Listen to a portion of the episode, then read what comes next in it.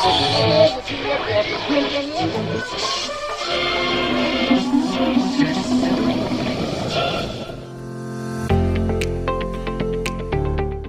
салам! Это «Постсоветистан» – подкаст, обсуждающий глубокие, но не всегда понятные изменения в обществах Центральной Азии. С вами ведущий Даниэр Молдокан. Мы возвращаемся к вам после длительного перерыва с довольно важной темой, которая касается всех стран нашего замечательного региона. Сегодня мы будем говорить о Китае, о том, насколько важна его роль в развитии наших стран. Так как тема сама по себе очень объемная, мы решили разбить ее на два эпизода – в первом эпизоде, в нынешнем, мы поговорим об историческом контексте развития сотрудничества наших стран с Поднебесной. Мы поговорим немного об инициативе «Пояс и путь». Мы затронем тему безопасности и поговорим о Синьцзянском автономном округе. Эти и другие вопросы мы обсуждаем с китаеведом, автором подкаста «Китай, Евразия и все остальные» Русланом Изимовым. Кстати, очень рекомендую этот подкаст –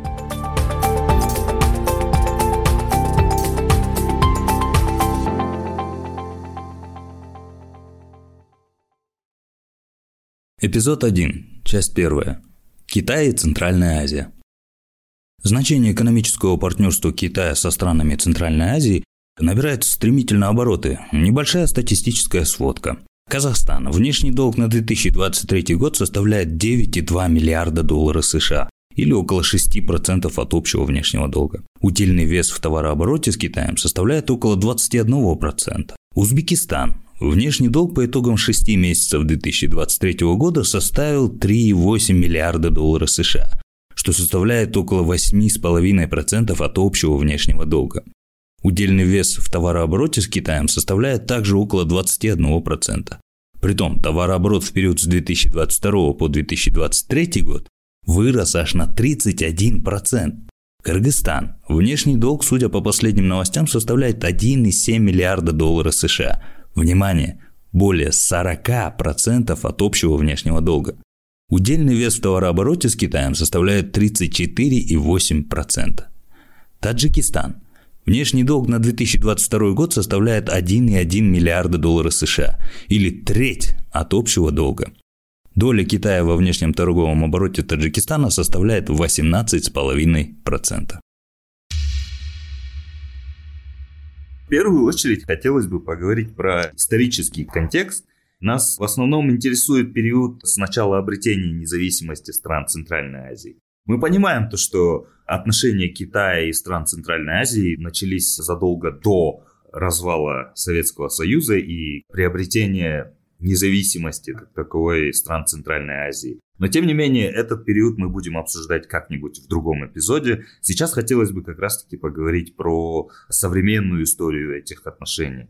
Руслан, вы не могли бы вкратце рассказать нам, как отношения с Китаем эволюционировали в регионе? Насколько отличается, может быть, политика стран Центральной Азии по отношению к Китаю? И насколько, может быть, она схожа да, между собой? Вообще, куда стремится политика Китая на сегодняшний день? Для государств Центральной Азии которые существовали на этой территории в различные периоды истории, Китай был всегда одним из важных партнеров, важных внешних игроков.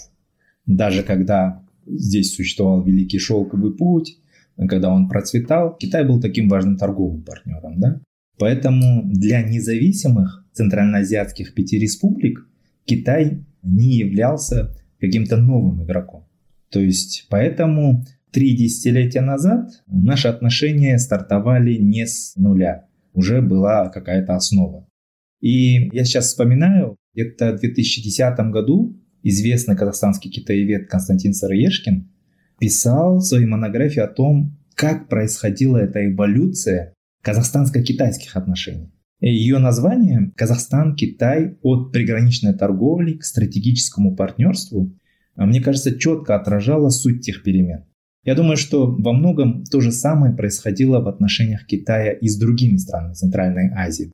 То есть все находилось на уровне приграничной какой-то такой челночной торговли, и как это все трансформировалось в такие полноценные, или как у нас официально говорят, всеобъемлющие стратегические отношения, да, отношения стратегического партнерства. На мой взгляд, подходы Пекина в нашем регионе за эти прошедшие 30 с небольшим лет, они менялись несколько раз, хотя цели во многом оставались прежними. Так вот, если условно говоря, в 90-е годы Китай стремился обеспечить Центральной Азии стабильность, чтобы с ее территории не было угроз безопасности Синьцзянь-Уйгурскому автономному району, то в 2000-х годах уже основной упор китайская политика стала делать на использование формата шанхайского сотрудничества и параллельного расширения энергетического присутствия в Центральной Азии. Как мы помним, именно в конце 90-х, в начале 2000-х китайские транснациональные компании, преимущественно в энергетическом секторе, стали покупать активы, особенно вот в Казахстане,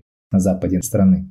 Позднее, уже в 2010-х годах, ШОС, как международная организация, стала как-то исчерпывать свой потенциал. К тому же стали намечаться определенные противоречия между Китаем и Россией а, в Центральной Азии, поскольку Москва активизировала в регионе собственные интеграционные структуры. Это и таможенный союз, насколько я помню, это вот в 2010 как раз году был создан, да, да. Евразийский экономический союз, да. И все это не давало в рамках ШОС реализовывать какие-то проекты многосторонние. И как следствие уже в 2013 году Китай инициирует грандиозную свою программу или концепцию «Пояс и путь», да? и угу. которая давала перевести отношения со странами Центральной Азии с многостороннего формата в двусторонний.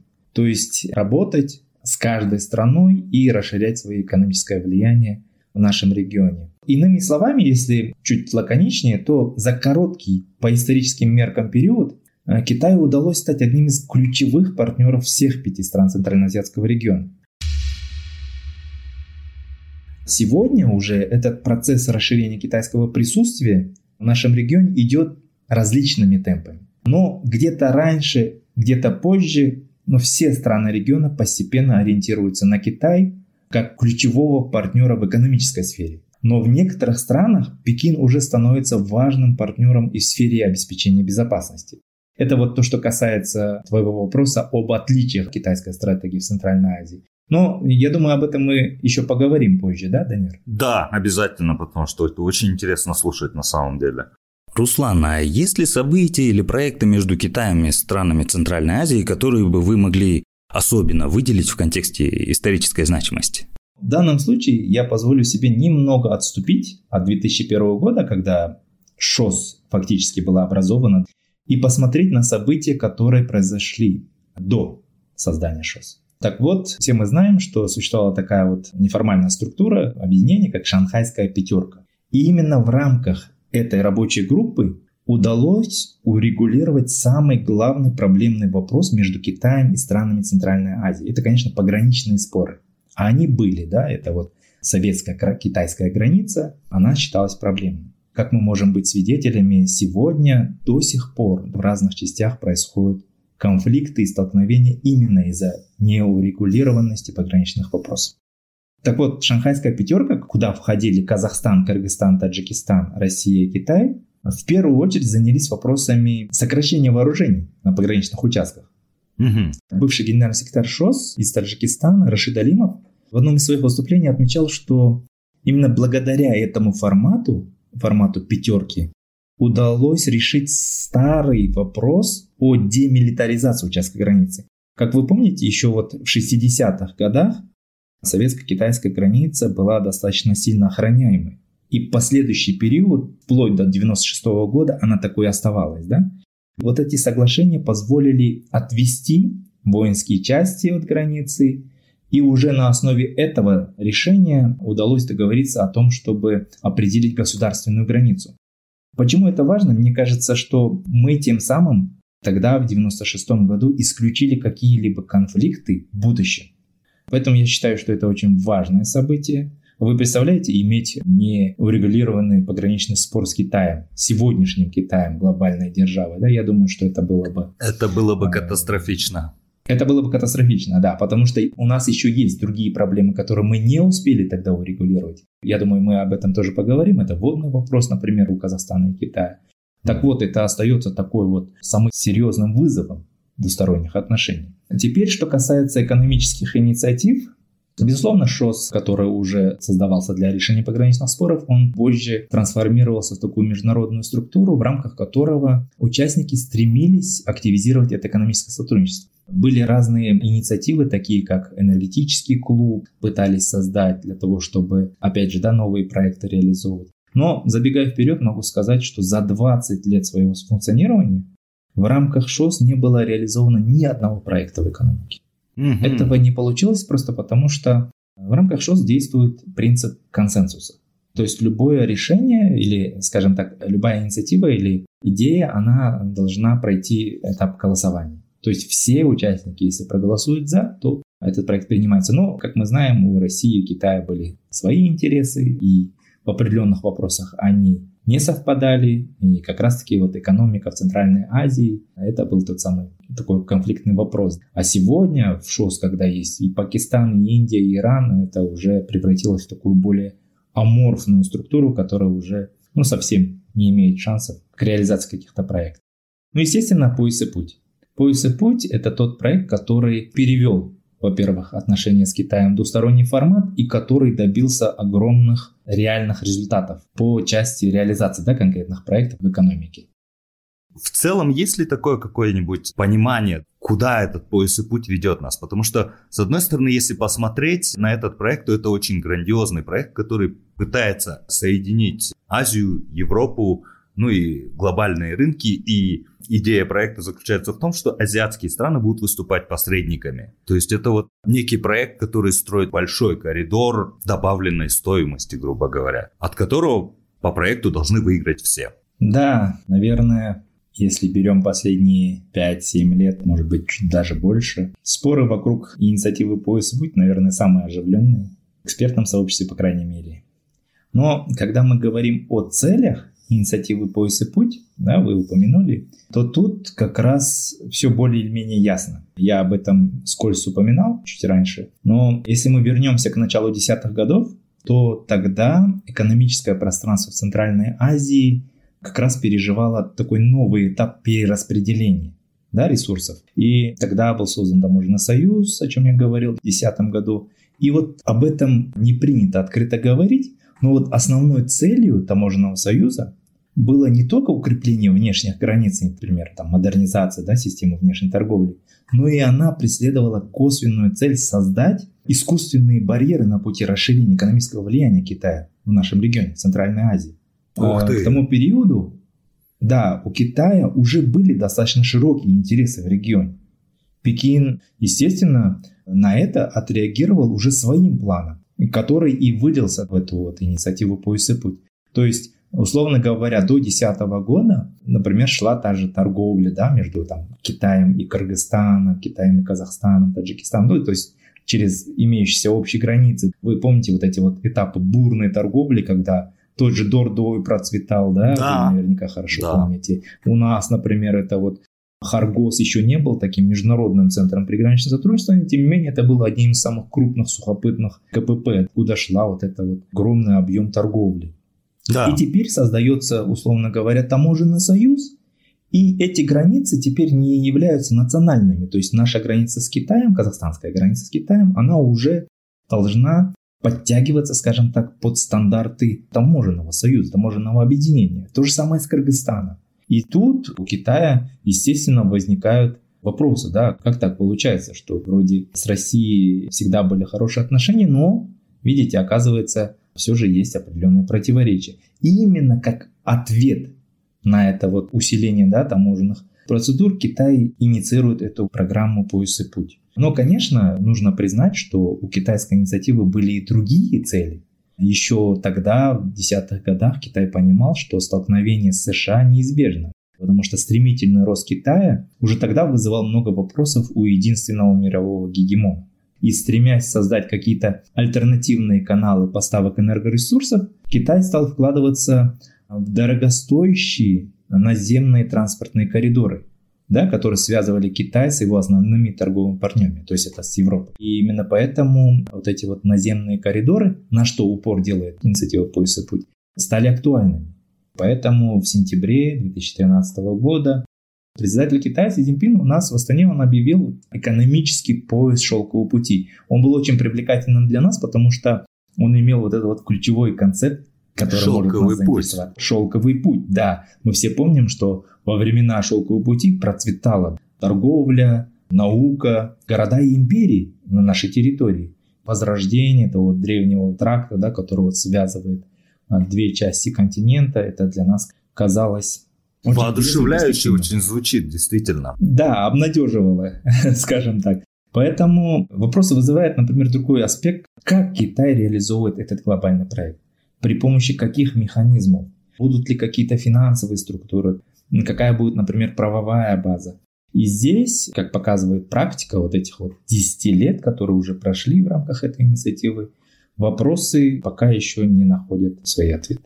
Я в целом представляю себе то, что там очень широкий ряд вопросов, которые действительно нужно решать. В далеком уже, получается, 2015 году я сам пытался изучать этот вопрос именно с экономической точки зрения. И просто элементарно Руслан столкнулся с одной проблемой. Очень часто руководство наших стран неохотно делится деталями и механизмами, которые касаются вот именно сотрудничества с Китаем. Вот интересно, хотелось бы узнать, а почему действительно так? Почему там, допустим, элементарно раскрытие по долгам перед Российской Федерацией или перед Европейским Союзом, оно идет без всяких проволочек, то есть эта информация легко доступна, до нее, в принципе, можно дотянуться руками. А вот именно все, что касается Китая, оно почему-то вот закрыто за семью замками. Почему так происходит, Руслан? Спасибо за вопрос. Мне кажется, это, конечно, связано больше с теми страхами и фобиями, которые существуют в наших обществах в отношении Китая. Но здесь нужно небольшое пояснение. Здесь больше мы можем говорить как раз за те страны, которые мы с тобой представляем, да, Данир? Это за Казахстан да. и за Кыргызстан. Mm. Именно в наших странах, как показывают социологические опросы, какие-то масштабные исследования, самым высоким является уровень ксенофобии. Это имеет свои исторические какие-то предпосылки. Есть советский этап, позднесоветский этап, когда все-таки отношения между Советским Союзом и Китаем были испорчены, дело доходило до каких-то там вооруженных столкновений, и тогда советская пропаганда, она делала из Китая такого врага, да, главного противника, создавались там разные брошюры, в учебниках это все писалось, писались какие-то даже знаете, в народном творчестве там какие-то поговорки стали появляться о том, что как бы Китай это угроза, э, Китая mm-hmm. нужно бояться и так далее. То есть вот эта вот фобия, она сидит не только в головах у общества, но и власть это понимает.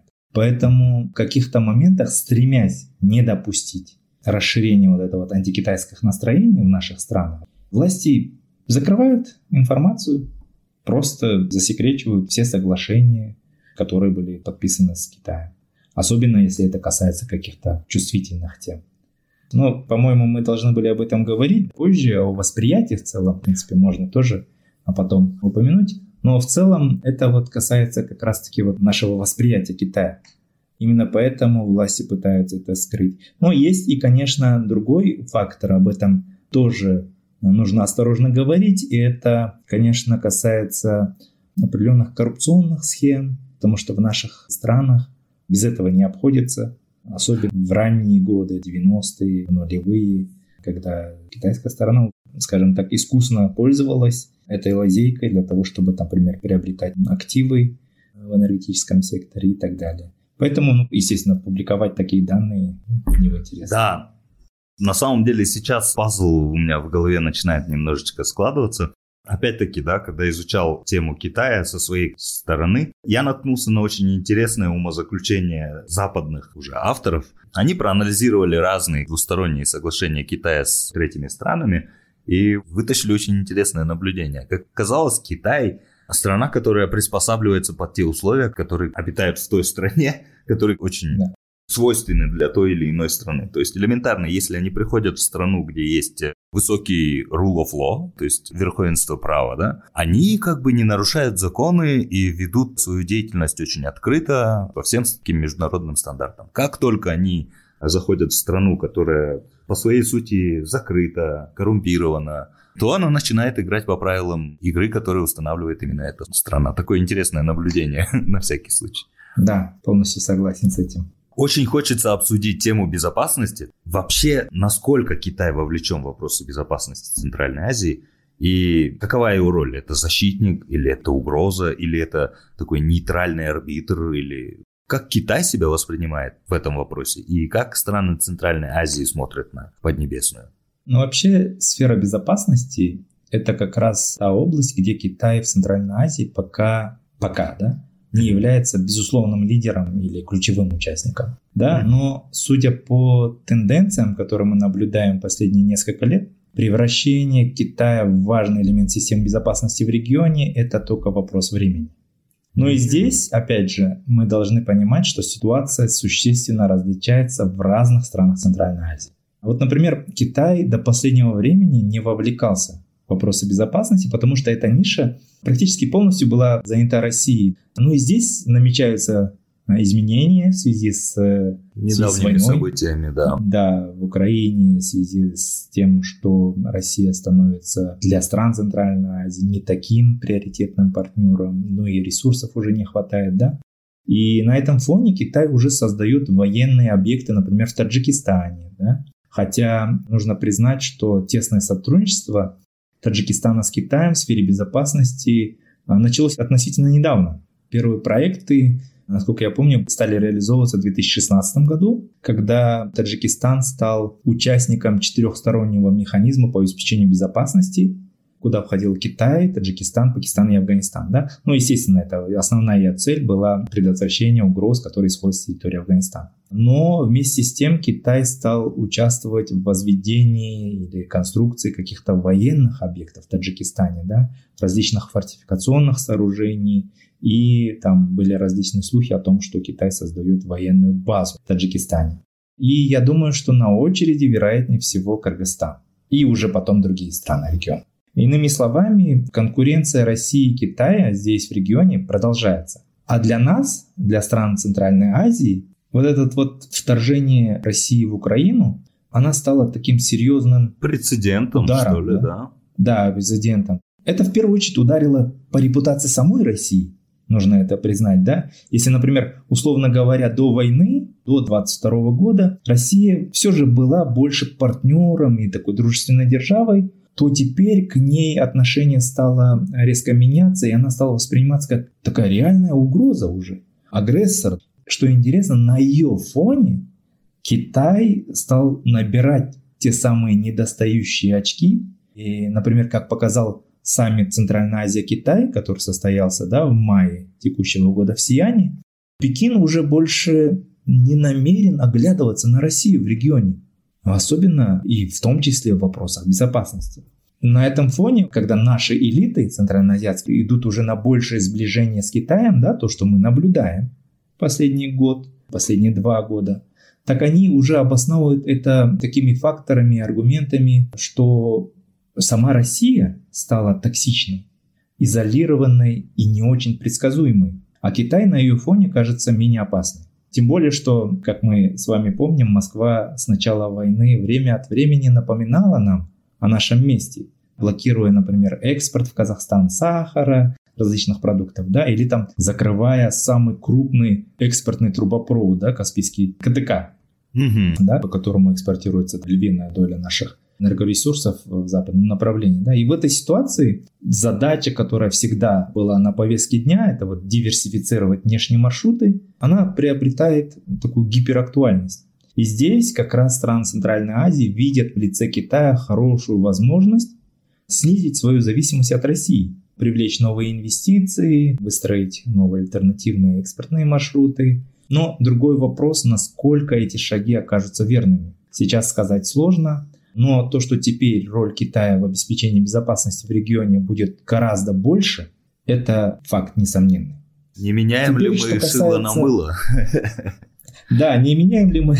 Совершенно верный такой риторический, может быть, вопрос. Но что касается непосредственно вот поводов, по которым Китай может расширять свое влияние на безопасность в регионе, то это могут быть такие факторы, как в первую очередь это внешняя угроза, да? Если представим, что это гипотетически какое-то нападение Талибана, да, или там каких-нибудь других террористических группировок на Центральную Азию, тогда mm-hmm. Китай может предлагать свою помощь, свои услуги. Если у нас в нашем регионе будут какие-то террористические или экстремистские атаки внутри да, страны, то также мы уже можем видеть Китай как одного из ключевых игроков. Если вы помните, в январе прошлого года, когда у нас произошли эти трагические события, Китай предложил свою помощь. И, кстати, сразу после этого Китай впервые в истории нашего сотрудничества стал заявлять о том, что выступает гарантом безопасности или поддерживает территориальную целостность и независимость стран Центральной Азии, хотя этого раньше не наблюдалось. И, наверное, последний фактор, он очень важный, это необходимость защиты китайских инвестиций в регионе. Об этом, как ни странно, мы говорили еще 10 лет назад, может быть, но сегодня ситуация уже изменилась, и Китай имеет новые механизмы для присутствия в военной области в регионе. А речь, конечно же, идет о частных охранных предприятиях. Они уже действуют на территории стран Центральной Азии, подтверждено только в Кыргызстане. Кроме этого, Китай, как глобальная держава, уже наращивает экспорт своих военных технологий, вооружения или оборудования. Кстати, уже Китай стал, по-моему, пятым по объему экспорта вооружений, согласно данным Стокгольмского да, международного института. Поэтому Это интересная здесь, цифра, да. Да, там, естественно, Россия, Китай, вот эти Соединенные Штаты, Россия, ну, Франция, Германия, и вот на пятое место по этому показателю вышел Китай. И здесь центральноазиатские страны, естественно, выступают одним из первых и важнейших покупателей этого продукта, то есть военной техники, военного оборудования, особенно каких-то там технологических решений да, в военной сфере. Но если мы будем рассматривать вопросы безопасности чуть шире, чем только в Центральной Азии, то в целом в мире, на мой взгляд, происходит такая трансформация архитектуры безопасности, которая все больше уже напоминает времена холодной войны. Да, когда, например, НАТО сегодня уже такая достаточно сплоченная организация, как никогда раньше. Хотя бы внешне, да, она противостоит агрессору, и те страны, которые раньше предпочитали занимать нейтральную позицию, сегодня уже заявляют о своем желании присоединиться к тем или иным альянсам. Это мы наблюдаем в Европе, это да. мы видим в Азии, допустим, ОКУС, да, это КУАТ, это другие инициативы. Например, у России, понятно, это есть Организация договора коллективной безопасности, есть функционирующие военные базы в ряде стран бывшего Союза, в том числе в Центральной Азии. Есть там достаточно тесные военно-политические, военно-технические связи с Китаем, с Северной Кореей. И, наконец, Китай. Китай реализует свою собственную стратегию по превращению в новый центр притяжения да, по нескольким направлениям. На региональном уровне Китай, конечно, активно участвует и сам продвигает тот самый ШОС, да, или четырехсторонний механизм, о котором я говорил. Mm-hmm. Но вместе с тем вот с 2022 года Китай продвигает совершенно новую инициативу о глобальной безопасности. Вот Global Security Initiative, вот эта новая инициатива, которую предложил сам Си Цзиньпин, и это уже полноценная заявка на участие в перекраивании стран мира на два или три лагеря. И весь вопрос в том, как долго нам удастся оставаться в стороне от этих альянсов. Да, все равно сторону придется когда-нибудь выбирать, да? К сожалению, а. да. Я думаю, что неопределившихся не останется. Мне кажется, вот за последние 2-3 года ООН как структура очень сильно себя дискредитировала. И действительно, развитие международного сотрудничества и вопросов безопасности, они, мне кажется, требуют какой-то реструктуризации системы взаимоотношений между странами. Неудивительно то, что такая держава, как Китай, имеет свои виды на такое сотрудничество и предлагает а может быть, и имеет планы какие-то внедрить уже какую-то свою схему. И это очень интересно да. на самом деле. Но опять-таки, давайте вернемся в Центральную Азию. Синьцзянский автономный округ. Что это значит для стран Центральной Азии и как главы государства стран Центральной Азии реагируют на события в Синьцзяне? Это очень-очень болезненная тема для народов Центральной Азии, и мне кажется, то, что про это нужно говорить. Да, с вами согласен. Это один из деликатных вопросов в отношениях между странами Центральной Азии и Китаем. Но опять же, не для всех. Например, угу. какого-то дискурса об этой проблематике в Узбекистане, по крайней мере, в публичном пространстве найти достаточно сложно.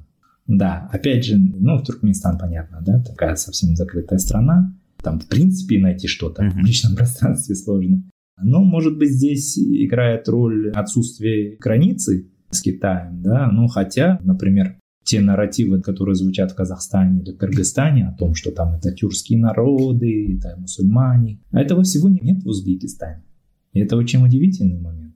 Вот. Но вернемся к нашим баранам, да. Ну, так называемый да. синдианский вопрос, так называемый, потому что он именно так звучит в китайских СМИ, в китайских, китайские авторы ага. именно так его пишут, ну, под которым понимается безопасность, самой неспокойной, да, территориальной единицы Китая. Это, наверное, является тем самым слоном в комнате в отношениях между Китаем и странами Центральной Азии. То есть самой важной составляющей стратегии Китая в Центральной Азии является именно обеспечение стабильности СУАР.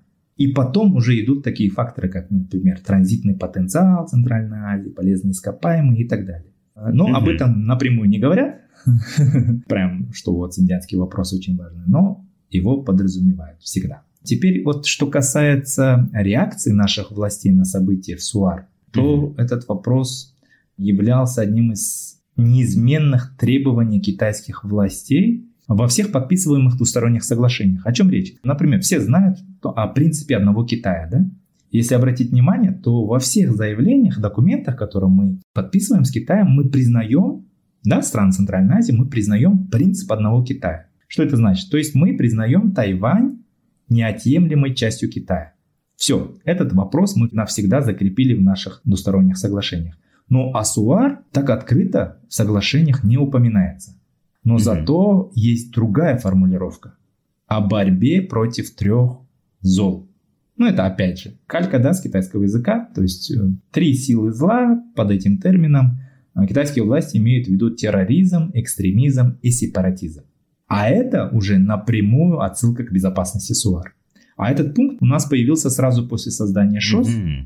и по сей день остается таким неизменным пунктом во всех двусторонних договоренностях. Это что касается документов. Но на практике, конечно, ситуация в СУАР, особенно в 2016-2020 годах, когда по разным сведениям там проходила масштабная кампания по преследованию инакомыслящих, да, по перевоспитанию местных народностей в тех самых лагерях, это все не могло не вызвать реакцию в наших странах, учитывая историческую, культурную и религиозную близость. Но стоит признать, что в каких-то реальных шагов для вмешательства или для разрешения этих событий, этих вопросов никто из стран Центральной Азии ну, не делал такие шаги, точнее не мог позволить себе.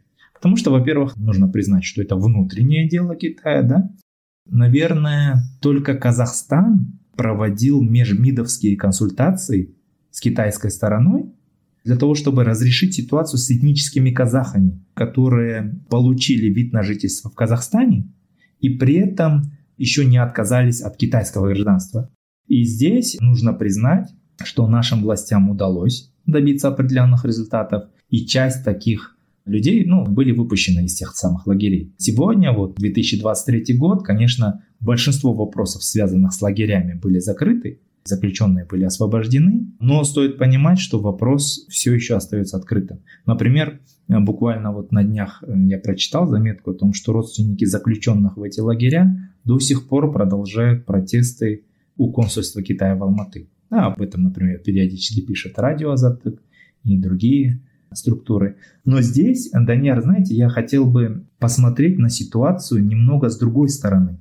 Для нас, вот, например, для стран Центральной Азии, СУАР это не только проблемный вопрос.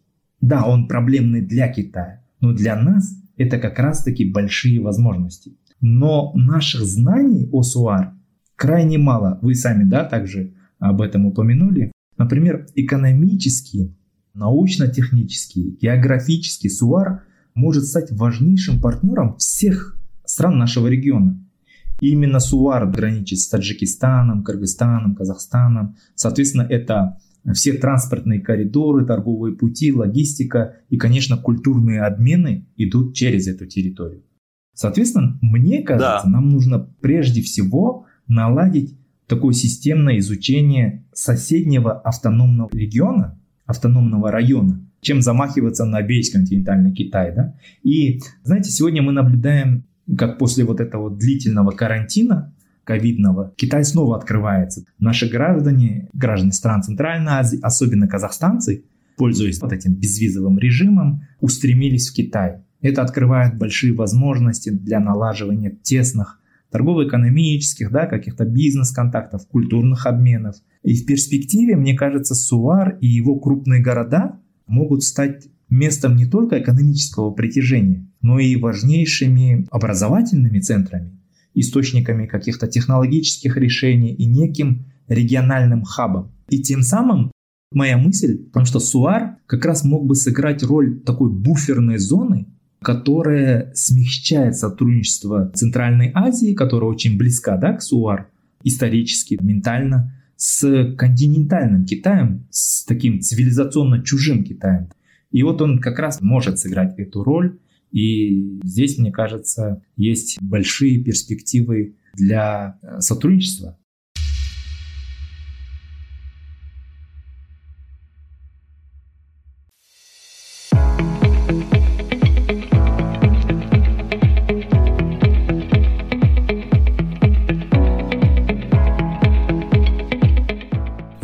Говорили об истории развития стратегических отношений Китая со странами Центральной Азии. Мы с вами узнали, как Китай стремительно стал лидирующим экономическим игроком в нашем регионе за относительно короткий исторический период.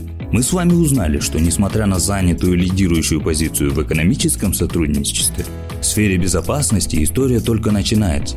И вполне вероятно, что за такой же исторически короткий период, а может даже и короче, Китай будет бороться за лидирующую позицию и в этом вопросе. Мы с вами также слегка взглянули на, в кавычках, так называемый синьцзянский вопрос. И мне кажется, что невнятная реакция властей Казахстана и Кыргызстана на те ломающие волю унизительные и невозможные события как раз таки косвенно показывают, в какой экономической зависимости мы находимся перед драконом. При обсуждении этого вопроса мне крайне полюбился тезис о том, что Синьцзянский автономный округ является мостом между постсоветистаном и Поднебесной. И это очень важно для нас, жителей постсоветистана, помнить об этом, так как вектор экономического сотрудничества наших стран с Китаем указывает на неизбежное сближение в других областях. Как раз об этом мы поговорим во второй части нашего выпуска. Все эпизоды нашего подкаста вы можете найти на нашей странице в Facebook «Постсоветистан», а также на подкастинговых платформах. Давайте о себе знать, комментируйте, оценивайте и делитесь информацией о постсоветистане в ваших социальных сетях. И отмечайте нас хэштегом постсоветистан в Facebook, Instagram и в Твиттере. Спасибо вам за внимание и до новых встреч!